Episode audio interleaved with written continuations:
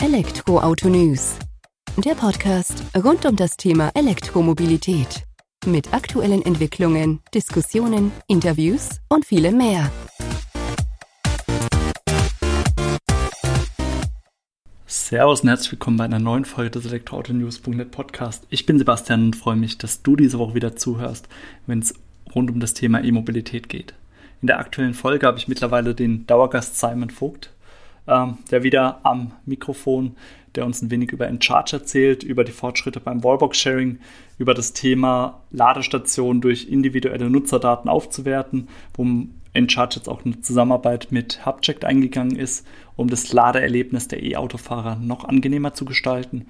Und zum Ende der Folge unterhalten wir uns nochmal über Nachhaltigkeit durch gezielte Partnerschaften im lokalen Umfeld. Also nicht nur immer europaweit denken, sondern auch mal schauen, was direkt vor unserer Haustür sozusagen stattfindet. In diesem Sinne gehen wir direkt in die Folge. Viel Spaß mit dem Gespräch mit Simon. Servus Simon, vielen Dank, dass du mal wieder die Zeit nimmst, um mit uns über Encharge, euer Wallbox-Sharing und jetzt auch, ich sag mal, Datenpflege für die E-Mobilität zu sprechen. Wie schon so oft, darfst du dich eingangs nochmal kurz vorstellen und auch natürlich ein paar Worte über InCharge verlieren, dass unsere Ersthörer, Hörerinnen auch ein Bild davon haben, mit wem wir das Gespräch hier führen. Super, Sebastian, grüß dich. Freut mich mal wieder da sein zu dürfen. Das äh, nimmt ja richtig gut Fahrt auf, auch bei dir. Deswegen ist das äh, schon eine Ehre, hier mal wieder da sein zu dürfen. Genau, Simon Vogt, mein Name ist Simon, einer der drei Gründer von Encharge. Und äh, wir haben eine Plattform geschaffen, mit der wir das Laden, gerade für E-Autofahrer, E-Autofahrerinnen, günstiger, zuverlässiger, aber auch erlebnisreicher machen. Und ein paar dieser Attribute können wir im weiteren Verlauf heute auch nochmal ein bisschen auflösen und mit Inhalt füttern. Sehr gerne. Äh, magst du zuvor noch ein paar Worte verlieren, Endcharge, für was ihr steht oder was ihr, mit was ihr gestartet seid und wie ihr jetzt zum Wallbox-Sharing gekommen seid, dass wir da einfach auch nochmal einen kurzen Einblick haben? Ja, sehr, sehr gerne. Also ich glaube, das Thema Nachhaltigkeit ist, ist uns auch ein sehr, sehr großes Anliegen. Wir sind also vor knapp zwei Jahren mit unserer Plattform gestartet, auch vom Tag 1 an klimaneutral und haben uns eigentlich angeschaut, welche Probleme gibt es denn noch beim Hochlauf der Elektromobilität aus Kundensicht gedacht, also sehr stark nutzergetrieben.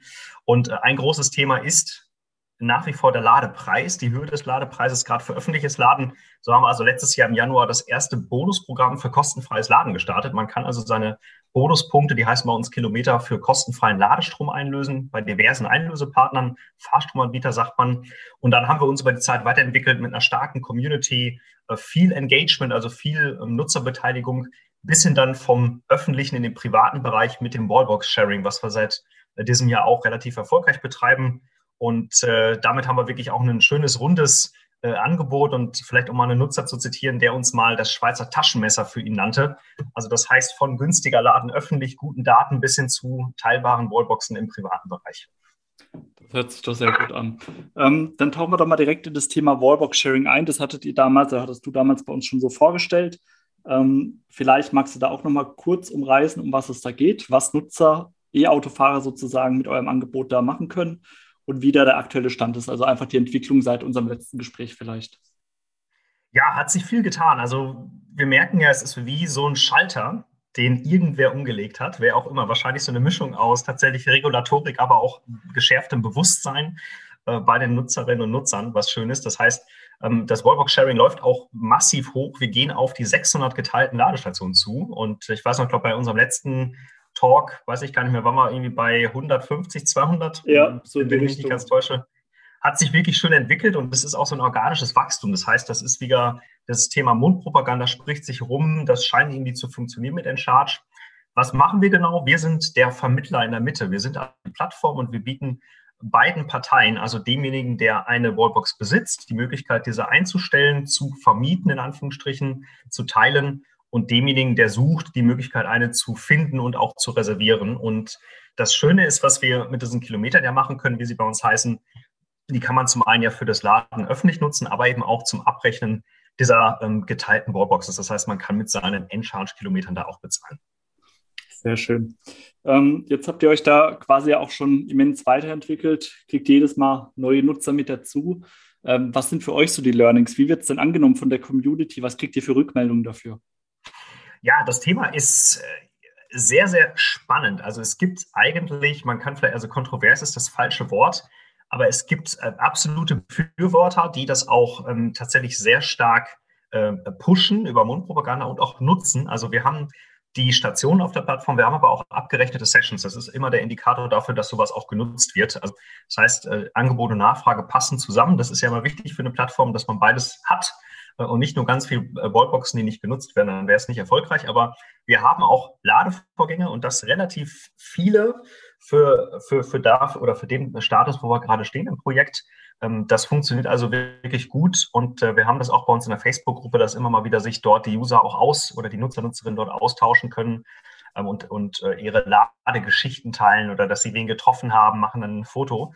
Und ähm, vielleicht vom Learning her, was wir sehen, wo stehen diese geteilten Ladestationen? Das ist ganz interessant. Wenn man sich die Encharge-Karte anschaut, merkt man, dass es überwiegend in ländlicheren Regionen ist. Spricht für die These, dass aktuell natürlich privates Laden vielfach an Einfamilienhäusern möglich ist. Und äh, wir haben mittlerweile schon so eine gute Abdeckung, dass man relativ gut durch die Republik kommt. Und das ist tatsächlich überwiegend der Fall bei Einfamilienhäusern ähm, und eher weniger in klassischen großen Städten, wo man wieder Tiefgaragen hat. Das gibt sicherlich auch vereinzelt, mag vielleicht noch mehr kommen. Aber aktuell sehen wir vom Nutzerprofil her, dass es eher das private Haus ist. Und da kommen wir auch vielleicht na, zu der Kontroverse, aber nicht im Negativen, sondern wenn man auch mal selber mit meiner Mutter darüber diskutiert, die sagte, sie kann sich das gar nicht vorstellen, dass dann da irgendwer Fremdes kommt zur Garage ja. und dort auflädt es ist ja ein bisschen dieser Airbnb-Gedanke. Ähm, das heißt, die Nutzer haben wir auch, die sagen, nee, für mich ist das nichts, was auch absolut okay ist. Also wir haben dann ein Angebot geschaffen, ähm, das ist kostenfrei zu nutzen und das kann man ausprobieren. Wenn es nichts ist, lässt man es.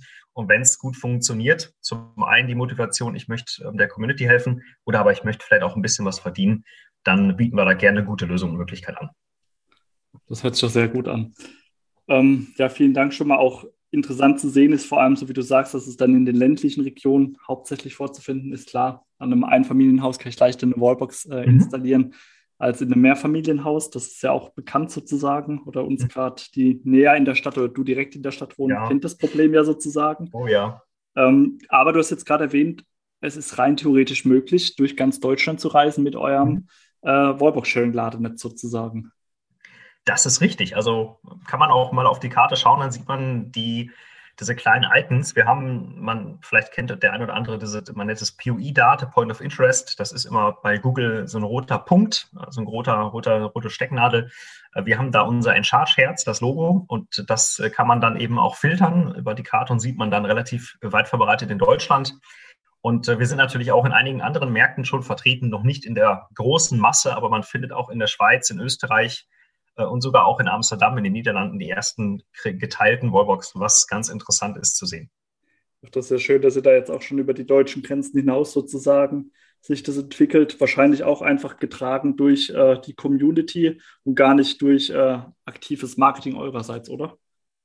Genau, also da sind wir immer sehr, sehr restriktiv. Das heißt, äh, auch, auch grundsätzlich natürlich als Startup, wir sind restriktiv damit großen Marketingausgaben sondern wir versuchen eher zu überzeugen. Es hört sich jetzt vielleicht ein bisschen pathetisch an, aber einfach durch gutes Angebot.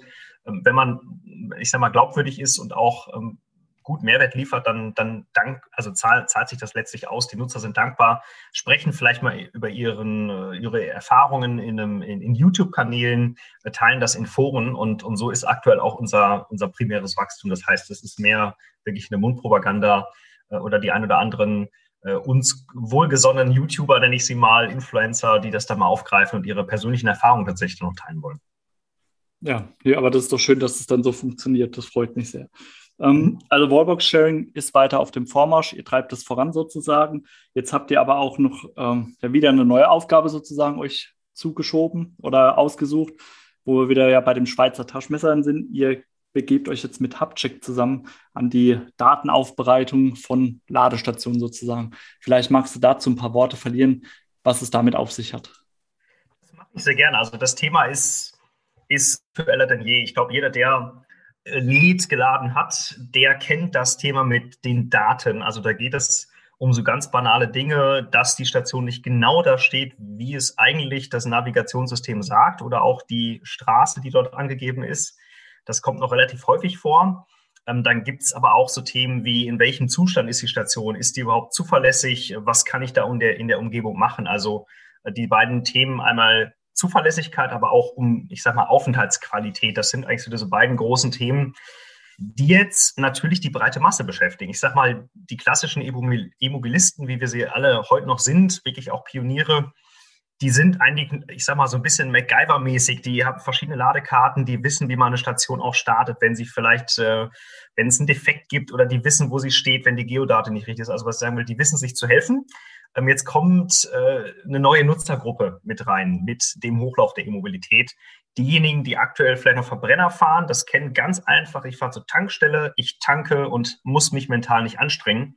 Komme jetzt ins, in, den, in den Bereich des öffentlichen Ladens und ähm, es ist nicht mehr so schlimm wie vor ein paar Jahren sicherlich, aber wir haben halt eben diese Herausforderung, falsche Geopositionen, Verschmutzungen, Vandalismus, fehlende QR-Codes. Also da sind sehr, sehr viele Themen, die einfach passieren können. Und äh, wir haben jetzt ähm, versucht, eben mit unserem Gamification-Ansatz eigentlich schon vor zwei Jahren im Kleinen mal anzufangen, also indem wir Fotos erfassen von Ladestationen, aber sehr, ähm, ich sage mal, strukturiert Fotos, vier Stück pro Ladeort und diese Fotos liefern wir auch schon an Fahrstromanbieter aus. Das heißt, die können einfach damit ihre Daten verbessern und auch schon dem Nutzer sagen, hey, schau mal, da ist die Einfahrt, da kannst du vielleicht parken, dass man einfach ein bisschen ähm, dem Nutzer die Angst nimmt, was erwartet mich am Ladeort. Das haben wir jetzt erweitert, diesen Mechanismus, hm, so, so insoweit, dass wir am Ladeort ganz viele verschiedene Datenpunkte erfassen, Feedback erfassen vom Nutzer. Wir gehen dann noch viel weiter, als man das von Google kennt oder auch von anderen Plattformen. Da geht es darum, äh, das Ladeerlebnis zu bewerten, zu sagen, mit welchem Fahrstromanbieter hat man sich denn da eingecheckt, was hat man während des Ladens gemacht, was kann man empfehlen, was war gut, was war schlecht. Also ein richtig umfassender Datensatz zu einer Ladestation. Das sammeln wir bei uns. Äh, dafür gibt es in Teilen äh, dann auch, ähm, entweder kann man im, im Level hochsteigen, Stichwort Gamification, oder man kann, da komme ich gleich nochmal kurz zu, auch sich den einen oder anderen Bonuspunkt in Kilometer verdienen. Und das Schöne ist jetzt, dass diese Daten nicht nur einfach bei uns schlummern, und die Nutzer fleißig da liefern und es passiert nichts, sondern die Daten geben wir weiter. Mit der Hubcheck-Kooperation, äh, da sind wir wirklich sehr stolz und glücklich. Da ist jetzt wirklich sichergestellt, die Daten gehen weiter, denn ähm, Hubcheck ist vielleicht nicht allen bekannt, aber ist, ein, ist der größte Roaming-Anbieter der Welt so gesehen, vernetzt ganz viele Ladestationen miteinander und liefert auch Daten an Navigationshersteller, ähm, aber auch an Fahrstromanbieter oder Ladestationsbetreiber. Und da werden wir und unsere Daten einen Teil, einen großen Anteil eben haben um das Laden einfach zu verbessern, die, die, die Qualität des Datensatzes zu verbessern. Und das führt einfach wirklich zu, ich sag mal, einem, einem Ladeerlebnis, beziehungsweise einfach auch dazu, dass Laden Spaß macht und einfach auch äh, ein Stück weit äh, so einfach vonstatten geht, wie das, wie das Tanken heute und äh, die Ängste dort verschwinden. Ja, definitiv ein guter Ansatz, den ihr da verfolgt, dass äh, diese Ladeangst da auch zu nehmen sozusagen durch die Informationen, die bereitgestellt werden. Und ich glaube, es ist auch gut, dass ihr sagt, ihr erfasst diese Informationen direkt von E-Autofahrern, weil die haben da ja auch einen anderen Blick drauf, als wenn du da jetzt einen Mitarbeiter von dem Unternehmen vor Ort hinschickst, sozusagen, mhm. der sich, der vielleicht gar nicht so diese Bindung zur E-Mobilität hat. Ich denke, das ja. könnte ja auch ein Grund dafür sein, warum man dann eher diesen Weg geht. Ja, absolut. Und was wir halt auch daran mögen, ist dieses, dieses Community, was man so oft sagt. Also äh, quasi von Nutzern für Nutzern und das sagst du genauso, die, die haben da ein ganz spezielles Auge, weil die Nutznießer aber im Zweifel auch äh, diejenigen sind, die, die eben nicht davon profitieren, wenn sich nichts ändert. Und äh, da kriegt man einfach auch tolle Rückmeldungen äh, zurück äh, zu generell ähm, dem Zustand der Ladeinfrastruktur. Und äh, ich glaube, was man hier schon mal teasen kann, wir hatten das kurz im Vorgespräch, wir sind auch da in Kooperation mit Ladestationsbetreibern, die auch nochmal sehr explizit Feedback bekommen zur Infrastruktur ähm, und da auch wirklich den Kunden mit einbeziehen. Und ich denke, das ist auch eine schöne, ähm, einfach Geschichte, in Anführungsstrichen, schönes Zeichen, Qualität auch zu leben, indem der Kunde Teil der Qualität ist, weil ich denke mal, einen besseren Indikator kann man eigentlich gar nicht haben, als wirklich Feedback aufzusaugen.